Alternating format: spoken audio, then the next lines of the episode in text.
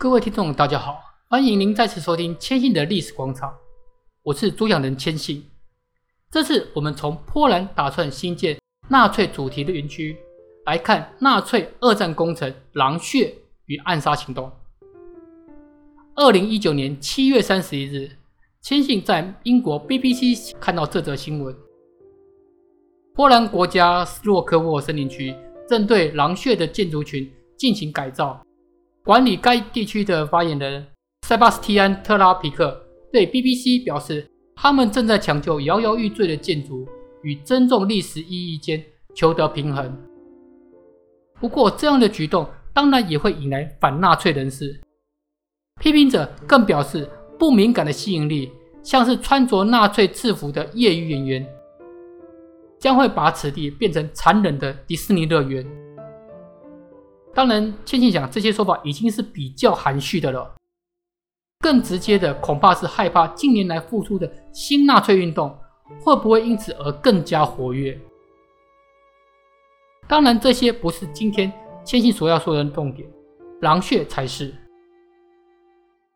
其实这里跟狼完全没有关系。这次让我们先说位于哪里与规模，然后我们再来谈为什么要新建狼穴。当初的地点是在德国东普鲁士的拉斯滕堡，也就是今天波兰的肯琴东十五公里的斯洛科沃森林区的浓密森林中。这里除了森林，也布满湖泊与沼泽。对于想攻击这里的人来说，无疑是个绝对的梦魇。不过，在建狼穴之前，希特勒在进攻西欧前期。为了能够靠近前线，也为了躲避盟军轰炸机对他铁路专车的攻击，下令在比利时边境新建代号名为“盐槽”的总部，被认为是狼穴的前身。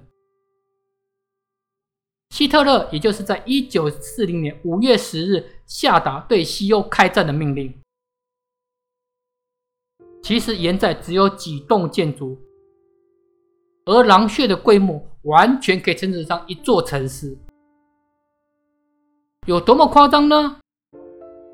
大大小小建筑超过两百栋，其中包括庇护所、兵营、发电站等基础建设，还有一座机场与火车站，甚至还有电影院与娱乐设施，更能够自行供给电力与自来水。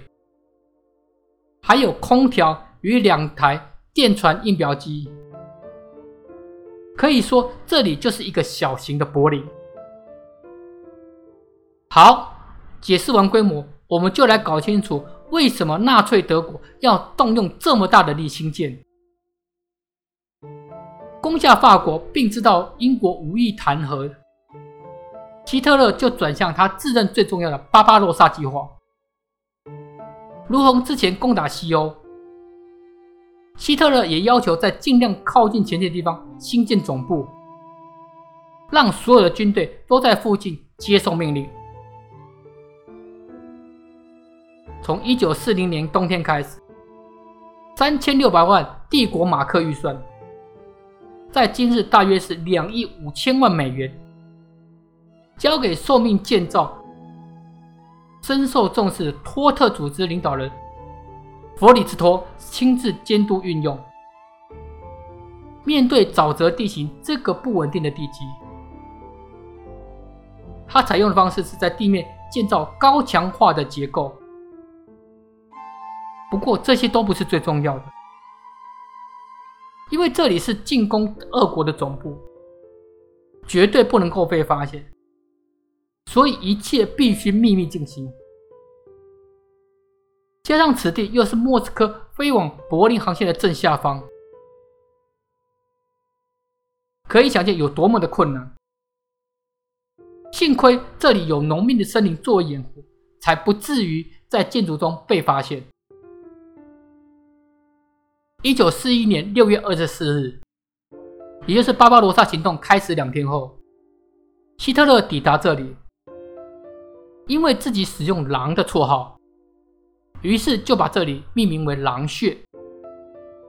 当时要来这里也不是件容易的事情。战争期间，当然是绝对禁区。虽然为了减少空中的注意与袭击，并没有兴建防空塔，但是由于森林掩护，倒没有这个困扰。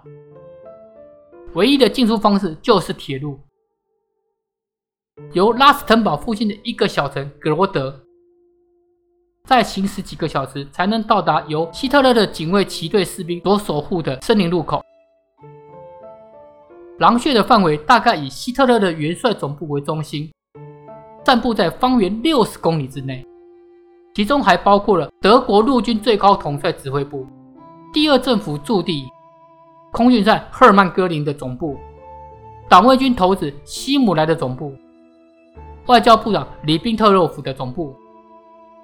最特别就是有十个钢筋混凝土组成的堡垒，墙壁和顶部厚达五至八米。希特勒本人住在最北边的一个堡垒中，虽然他之前习惯用鲜花装饰房间。但在这里，为了让受嘉奖的军官与士兵印象深刻，特意保持房间的简陋。希特勒曾经评价这里，在欧洲这是少有的一处，我可以在这里自由自在、安泰从容的工作。简单来说，当时德国的战争机器的中枢都在这里。坚信说这里是小型的堡垒，也就一点都不夸张。但是看在这么严密、固若金汤的防御，还是出现希特勒并不陌生的暗杀行动，也就是以七二零事件永远为人所记忆的现场。原本佩服希特勒的原普鲁士贵族克劳斯·冯·斯塔芬伯格陆军上校，一九四三年的四月，在战场上失去左手两根手指与整个右手，并导致左眼重伤。右眼破裂、完全失明的状况下奉命回国。战争的残酷让他投入国防军中密谋推倒希特勒与纳粹的黑色乐队，并积极参与刺杀行动。这次行动正式名称是瓦尔基里行动，来源是北欧神话中奥丁神的悲女瓦尔基里的名字。一九四四年七月二十号早上八点，高芬伯格陆军上校。趁着难得与希特勒会面的机会，将装有炸弹的公文包放在距离希特勒仅两步远的桌子下。两分钟后，他趁机脱身，无奈公事包被人无意中移到会议桌厚厚的底座外层，准时爆炸的威力将水泥屋顶掀塌一半，地上炸出一个大坑，更让二十四名与会者死了四人。但是最重要的目标，当时正趴在桌面看地图。厚重的橡木桌子抵消了爆炸威力，让希特勒仅受轻伤。这个行动除了希特勒趴在桌上这个插曲之外，其实还有一个意外。本来斯塔芬伯格计划利用狼穴的厚重墙壁，让爆炸威力加成，使得里面的人没有生还的可能。可能就是希特勒交好运，当天会面的地点并不在以往的会客堡垒，反而是在墙壁没有那么厚实的地方，这就让爆炸威力能借由墙壁反弹弱了不少。当然，希特勒是不可能手下留情的。当夜，斯塔芬伯格和四个同党寡不敌众，遭到逮捕后未经审判就处以死刑，拖到院子立即执行枪决。这个行动打算在暗杀成功后夺取政权，并集合一千人的骑兵队，准备在暗杀成功后杀入柏林，将纳粹党人一网打尽。虽然成功的封锁柏林一处军营，更在巴黎逮捕一千两百名纳粹党卫军与盖世太保，无奈暗杀失败，整个行动也只能承受希特勒的复仇怒火。五千五百名同盟者与反叛人士被捕，一百四十多人被杀，包括著名的将领沙漠之狐隆美尔元帅。一九四四年十一月二十号，希特勒永远离开前后做了八百多天的狼穴。一九四五年一月二十三号，德军开始对狼穴的破坏工作。每个堡垒使用八吨重的 TNT 炸药，但也只能做到部分拆除。许多的地堡都是向内坍塌。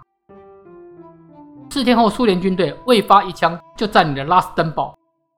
同一天，南边的奥斯维辛集中营也被解放。